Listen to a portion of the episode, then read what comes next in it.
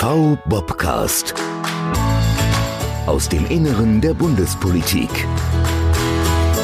Liebe Kolleginnen und Kollegen, liebe Hörerinnen und Hörer, willkommen zu dieser neuen Folge des V-Bobcast. Ich hatte Ihnen in der letzten Folge versprochen, dass wir kurz auf das Bundespersonalvertretungsgesetz, das BPERS-VG, eingehen wollen. Dieses Gesetz, das uns alle im Arbeitsalltag, die in der Bundesverwaltung arbeiten, betrifft, weil es regelt, wie wir gegenüber der Dienststellenleitung von der Personalvertretung vertreten werden, ist mittlerweile aus dem Jahr 1974 und soll aktuell novelliert werden. Im Juli hat das BMI einen Referentenentwurf dazu vorgelegt, den wir ausführlich in einer Stellungnahme bewertet haben. Wenn Sie das ganz im Detail interessiert, können Sie sich natürlich gern dazu bei uns nochmal melden. podcast.vbob.de. Unsere lange Stellungnahme schicken wir Ihnen dann gerne zu. Das Werk ist nun über 45 Jahre alt und in dieser langen Zeit eben nie wirklich aktualisiert oder grundsätzlich überarbeitet worden und stammt damit aus einer völlig anderen Arbeitswelt. Die geplante Reform verspricht einiges Positives. Das Gesetz würde damit strukturierter und auch anwenderfreundlicher. Viele Verbesserungen begrüßen wir. Zum Beispiel sei hier genannt der Ausbau der Mitbestimmungstatbestände bei der Einführung von Telearbeit und mobiler Arbeit, oder in Fragen des Gesundheitsschutzes und des betrieblichen Eingliederungsmanagements. Unsere Erwartungen an eine solche umfassende Aktualisierung, die wir nun auch schon ja Jahre vor uns herschieben, waren allerdings größer. Ich möchte hier mal ein Thema exemplarisch herausgreifen. Mit Aufkommen der Corona-Pandemie im Frühjahr diesen Jahres wurde schnell und pragmatisch eine Regelung in das Gesetz aufgenommen, die es ermöglichte, Sitzungen auch elektronisch und per Videokonferenz durchzuführen. Das ging bisher nicht. Diese bis März 2021 befristet aufgenommene Bestimmung soll nun nach der Reform aber wieder entfallen. Sitzungen wären dann also wieder ausschließlich in Präsenz möglich. Guten Morgen und willkommen im 21. Jahrhundert. Viele unserer Fachgruppen haben uns von positiven Erfahrungen mit der Durchführung digitaler Sitzungen berichtet. Natürlich hakt es hier und da mal mit der Technik. Aber gerade in diesen Zeiten muss man einem Personalvertretungsgremium doch die Wahl lassen, wie es seine Sitzungen abhalten will, in Präsenz oder eben anders. Klar ist natürlich auch, dass die Leitung einer Dienststelle einem Personalrat nicht vorschreiben darf, online zu tagen, um zum Beispiel Reisekosten zu sparen oder so. Aber so ist es in der aktuellen Regelung auch gar nicht vorgesehen. Das Irre ist, jeder, mit dem wir sprechen, vor allem Politiker, äußern vollstes Unverständnis darüber, dass die Regelung nun wieder entfallen soll. Also, alle, die in diesem Gesetzgebungsverfahren etwas zu melden haben, fasst den Mut und geht den Schritt in die neue Zeit. Wir versuchen hierzu natürlich, wie sich das für eine gute Gewerkschaft gehört, auch Einfluss zu nehmen und das Gesetz in unserem Sinne zu verbessern.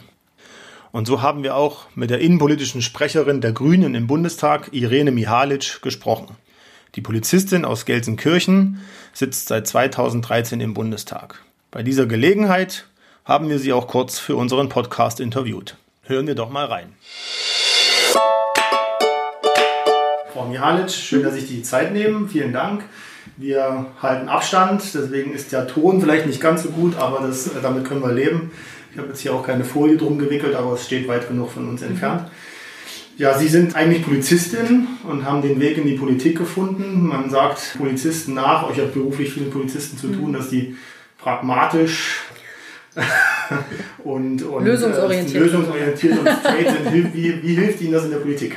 Ja, sehr. Also ich meine, das, was man ja als Polizistin äh, sozusagen mit der Muttermilch schon irgendwie bekommt, wenn man das so nennen darf, das ist ja der berühmte Grundsatz der Verhältnismäßigkeit. Ja, also dass alle Maßnahmen, das brauche ich Ihnen nicht definieren, das kennen Sie wahrscheinlich besser als ich, dass alle Maßnahmen, die man halt eben trifft, geeignet, erforderlich und am Ende auch angemessen sein müssen. Also dieser berühmte Verhältnismäßigkeitsgrundsatz, der ist natürlich auch bei der Gesetzgebung total wichtig, wenn man den halt eben so verinnerlicht hat, ja, auch in, in, in seinem seinem Beruf und auch in seiner Ausbildung, dann ist das etwas, was einem sowieso schon in Gesetzgebungsverfahren, finde ich, immer hilft, ja, weil man das halt eben auch prima sozusagen entlang dieses Grundsatzes abklopfen kann, was man hier eigentlich parlamentarisch macht, ja, mhm. aber auch in der Entscheidungsfindung, also wenn es halt eben Dinge gegeneinander abzuwägen gilt, ja, ist es einfach gut, wenn man also so eine, ja, so eine Vorausbildung irgendwie hat, ja, die einen schon den, ja, den Rechtsstaat irgendwie nahegebracht hat und dass man, also ich fühle mich da eigentlich ganz gut gerüstet hier für die Aufgaben hier im Parlament, dadurch, dass ich halt eben vor auch den Polizeiberuf gelernt habe und wie ich das eben so eingeworfen habe, äh, Polizisten sind ja, ja immer genau. pragmatisch und lösungsorientiert und wir wollen zum Ziel kommen. Ja, das ist halt eben auch ganz wichtig und ich glaube, das ist in der Politik auch gut. Was viele auch umtreibt, wie hat sich denn die Kultur in der Politik oder auch hier im Bundestag äh, verändert? Sie haben jetzt auch schon mehr als eine Legislaturperiode hinter sich und wie, wie blicken Sie auf, auf die aktuelle Situation?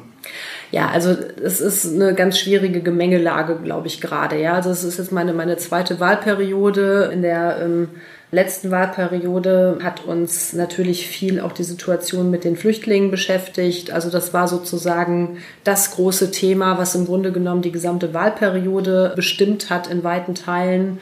Jetzt haben wir es in der zweiten oder in meiner zweiten Wahlperiode auch mit, mit Veränderungen hier im Parlament zu tun. Ja, also das Parlament ist größer geworden. Wir haben die AfD im Parlament, was natürlich auch dazu führt, ähm, dass sich da auch Fronten aufbauen. Ja, also Demokraten gegen Antidemokraten und wir die Dinge halt eben äh, da auch ja neu untereinander aushandeln müssen und was natürlich auch zu ja zu schwierigen gesellschaftlichen Veränderungen führt. Jetzt haben wir die Pandemie, ja, also jetzt ist sozusagen in der ausgehenden Wahlperiode die, also die, die, die Pandemie, das alles bestimmte Thema, was auch alle Ressorts irgendwie betrifft, alle Politikbereiche betrifft und ähm, aber auch nochmal zu gravierenden, auch gesellschaftlichen Einschnitten führt, die wir in der Politik natürlich eins zu eins spüren. Ja, und mit denen wir auch umgehen müssen. Und das ist wirklich eine sehr schwierige Situation, gerade, also die man auch nicht irgendwie in so eine einfache Schablone einordnen kann. Ja. Auch in den anderen Fraktionen sind ja auch viele, teilweise auch viele Polizisten. Mhm. Sind die denn dann genauso lösungsorientiert oder anders lösungsorientiert? Naja, naja ich sag mal, es gibt solche und solche. Ne? Ja. Nein, also ich meine, das ist sicherlich nichts, was man so allgemeingültig sagen kann. Also ich kann ja immer nur von mir sprechen und, und, und nicht von anderen. Und so muss jeder ja seinen, ja seinen persönlichen Weg finden, wie er mit den Aufgaben hier im Parlament mhm. umgeht. Ne? Worauf ich so ein bisschen, was ich so ein bisschen rauskitzeln wollte, mhm. ist, ähm, was halt groß, großes Thema auch in der Öffentlichkeit ist. Es gibt, glauben Sie, dass wir in den, sagen wir mal, im öffentlichen Dienst allgemein, in der Polizei oder in Sicherheitsbehörden da ein, ein Problem haben, was Rassismus oder Rechtsextremismus angeht. Also gerade in den letzten Monaten, und damit meine ich jetzt gar nicht so sehr auch die aktuellen Ereignisse aus Nordrhein-Westfalen zum Beispiel, also schon seit vielen, vielen Monaten beschäftigt uns das Thema Rassismus und Rechtsextremismus innerhalb von Sicherheitsbehörden. Und ähm, es fing an so ein bisschen, ähm, ja, was heißt es fing an? Also es äh, ist mal wieder neu aufgekommen, das Thema, vor, vor ungefähr zwei Jahren mit diesen Drohschreiben NSU 2.0. Dann hatten wir diese Enthüllungen rund um diese Nazi-Prepper-Chats, äh, mhm. äh, Stichwort Hannibal-Netzwerk, Nordkreuz, UNITA, ne, die, die Sachen, die im KSK gelaufen sind, also in der Bundeswehr aber auch in anderen Sicherheitsbehörden, wo Rechtsextremismusvorfälle aufgetaucht sind. Aber auch davor hat uns auch immer das Thema, gerade im polizeilichen Bereich, das ganze Thema Racial Profiling immer wieder begleitet. Also es gab immer wieder Berichte darüber, dass es halt eben ja rassistische Kontrollen gibt, ja, wie auch immer diese motiviert sind, ja, also das sagt ja noch nichts über die jeweilige Motivation aus. Und ähm, wir als Grüne haben uns immer dafür ausgesprochen, dass wir sagen, also wir können nicht pauschalisieren. Ja, also wir, wir dürfen auch nicht pauschalisieren. Wir können nicht auf der einen Seite sagen, pauschal, das sind alles bedauerliche Einzelfälle. Diese Leute gehören nicht zu uns, die haben im öffentlichen Dienst nichts zu suchen. Was ich richtig finde vom Anspruch her, ja, wenn das so ist, aber sie gehören ja doch irgendwie dazu. Und das heißt, damit ist es auch ein Problem dieser Institutionen, mit dem sie umgehen müssen. Aber auf der anderen Seite können wir genauso wenig pauschalisieren und sagen, wir stellen jetzt ganze Institutionen unter Generalverdacht und sagen, alle sind erstmal pauschal verdächtig, genau. irgendwie Rassisten oder Rechtsextremisten zu sein und ihr müsst euch jetzt von diesem Verdacht reinwaschen, ja.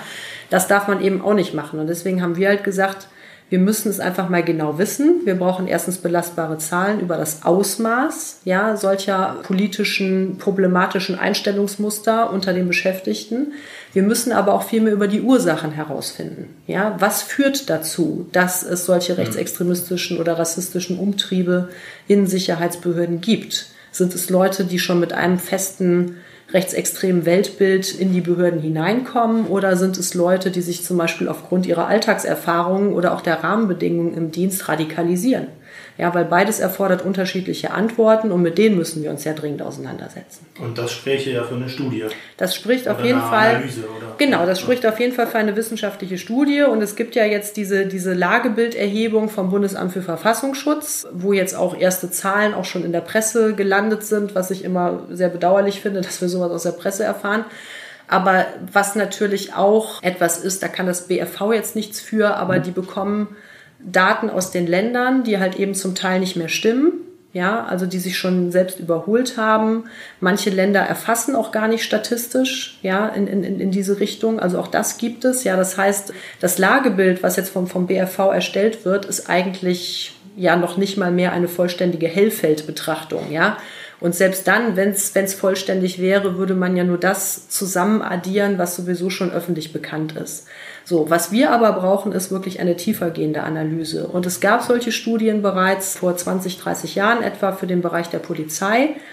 Und ähm, da ist es gemacht worden und ähm, das mit, mit sehr interessanten Erkenntnissen. Das heißt, wir wissen, dass solche Studien möglich sind, wenn die Innenministerien sich da öffnen. Ja, aber wir brauchen natürlich ein Update. Ja, wir können jetzt nicht sagen, das sind die Erkenntnisse von vor 30 Jahren, die noch heute gültig sind, sondern wir müssen einfach wissen, wie es aktuell innerhalb der Sicherheitsbehörden aussieht. Und ich habe auch viel Sympathie für den Vorschlag zu sagen, eigentlich bräuchte man das auch für den gesamten öffentlichen Dienst. Aber wenn wir jetzt mal ganz ehrlich sind, es macht einen qualitativen Unterschied, ob ein Nazi auf dem Grünflächenamt sitzt oder bei der Polizei. Ja? Und allein schon, was, was die Aufgaben, Befugnisse angeht, Polizei hat das Gewaltmonopol, sie haben Zugriff auf sensibelste Daten, die Beamtinnen und Beamten sind bewaffnet, ja. Das haben sie, ich nehme jetzt nochmal das Beispiel auf dem Grünflächenamt zum Beispiel nicht, ja. ja. Auch da ist es problematisch, aber trotzdem finde ich, müssen wir uns diese besondere Berufsgruppe, ja, also bei den Leuten, die für unser aller Sicherheit sorgen sollen, ja, und die das Gewaltmonopol im Innern ausüben, da muss man es sich einfach nochmal ganz gesondert angucken. Das dient am Ende natürlich auch den Beamtinnen und Beamten, die mit beiden Beinen fest auf dem Boden der Verfassung stehen. Ja. Wenn wir mal auf die letzten Monate zurückblicken, für Sie sicher als Politiker, für, auch für den öffentlichen Dienst eine herausfordernde Zeit. Wie bewerten Sie einfach den Stand des öffentlichen, die, den öffentlichen Dienst an sich in dieser Zeit? Wie, wie, wie blicken Sie auf den Staat quasi? Ja, also ich meine, es soll jetzt nicht irgendwie pathetisch klingen und ich weiß, es ist ein Slogan, der bei den Berufsvertretungen im öffentlichen Dienst beliebt ist, ja, unter dem Stichwort unverzichtbar, ja, genau, aber ja, mit dem Wort muss man es eigentlich auch beschreiben, ja, und ähm, jetzt mal ganz lebenspraktisch, in meiner Heimatstadt heute findet ein Warnstreik in der Kita statt, also da merken Sie schon, ja, was, was das bedeutet einfach, ja, und das ist einfach, also der öffentliche Dienst ist unter Druck, so, das ist gar keine Frage. Es gibt hohe Erwartungen an den öffentlichen Dienst. Ja, der Staat, der soll funktionieren. Die Leute in ihren äh, persönlichen Lebensbereichen sind ja überall davon betroffen, ja, und merken halt eben sehr schnell, wenn sie irgendwie sechs Wochen lang zum Beispiel auf die Erstellung von irgendwelchen Dokumenten warten müssen oder wenn äh, ähm, es auf der Kfz-Zulassungsstelle irgendwelche Probleme gibt oder so. Also ich sage jetzt mal so im ganz kleinen äh, Bereich. Ja, das ist, ne, die macht, glaube ich, jeder. Ja.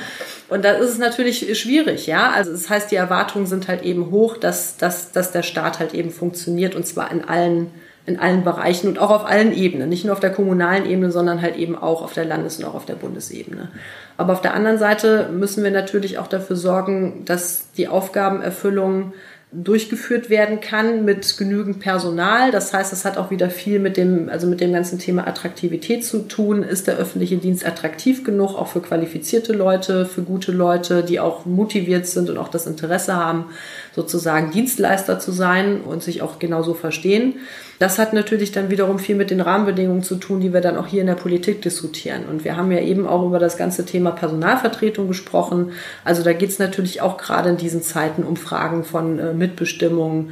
Die Gesellschaft verändert sich. Wir werden alle digitaler, ja, so gezwungenermaßen. Manche wollen es, manche wollen es nicht aber letzten Endes kommt irgendwie niemand dran vorbei. Aber wie sich dadurch halt eben auch die Arbeitswelt verändert, ja, ja. und auch wiederum die Anforderungen an eine moderne Verwaltung sich ja auch wiederum verändern, da müssen wir halt eben besser Schritt halten, ja, und da können wir uns es auch hier im Parlament nicht leisten zu sagen, ja, wir haben jetzt irgendwie Gesetze, die es schon seit 50 Jahren gibt und, und der Rest, der vollzieht sich irgendwie in der Praxis Nee, wir müssen halt eben, wenn gesellschaftliche Veränderungen stattfinden, wie das Megathema Digitalisierung, müssen wir eben auch gesetzgeberisch nachziehen, mhm. damit halt eben bestimmte Bereiche nicht ungeregelt sind. Ne? Weil das, dadurch leidet am Ende auch die Qualität der Arbeit. Was ist denn aus Ihrer Sicht die größte Herausforderung, dass der Staat fit for future ist?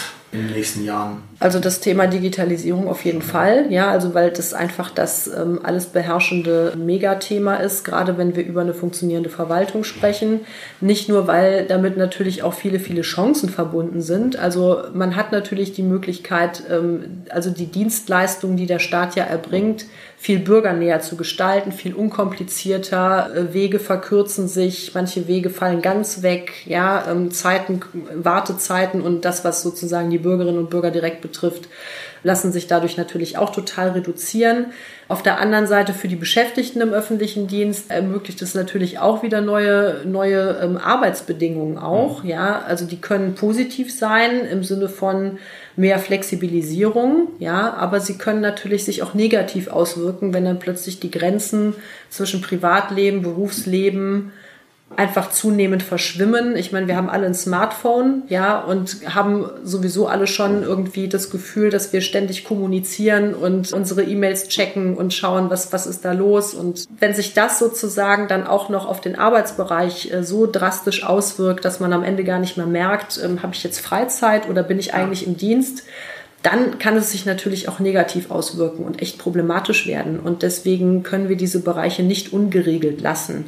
Deswegen sollten wir natürlich die Chancen der Digitalisierung sehen und auch nutzen, ja, so gut es geht. Aber natürlich auch im Interesse derjenigen, die das Ganze dann am Ende umsetzen müssen. Also das heißt, das geht nur durch Mitbestimmung und auch durch Mitnahme auch, auch, auch der Belegschaft, damit nicht am Ende auch ähm, ja, die Rechte der Beschäftigten irgendwie unter die Räder geraten und äh, Grenzen verschwimmen, wo sie eigentlich sein sollten. Mhm. Das können wir nur unterstreichen. Wie blicken Sie denn persönlich politisch auf die nächsten Monate? Ja, mit, das nächste Jahr vielleicht auch. Mit, mit, mit großer Spannung, ja. muss ich sagen. Und natürlich auch jetzt als Grüne speziell mit einer gewissen Erwartungshaltung. Also äh, wir haben jetzt gerade Kommunalwahlen in Nordrhein-Westfalen gehabt, ja. Also in Bonn abgeräumt. Wir ja. sind ein bisschen stolz, dass wir jetzt auch Oberbürgermeisterinnen haben, ja, im bevölkerungsreichen Bundesland. Also das ist natürlich erst einmal ein Grund zur Freude. Ja, wir freuen uns, dass offensichtlich unsere politischen Ideen so viel Anklang finden, dass die Bürgerinnen und Bürger uns auch auf der Ebene und auch in diesen großen verantwortlichen Bereichen auch ihr Vertrauen schenken, ja, oder geschenkt haben. Aber das ist natürlich auch mit viel Demut verknüpft, ja. Und man muss natürlich auch jetzt liefern, ja. Das ist mhm. ganz klar, ja. Also ich meine, wir haben einen riesen Vertrauensvorschuss und jetzt müssen wir die Aufgabe erfüllen und dürfen die Leute nicht enttäuschen. Und äh, deswegen blicke ich schon mit viel Spannung auch auf die kommenden Monate, weil bis zur Bundestagswahl ist es jetzt noch ungefähr gut ein Jahr.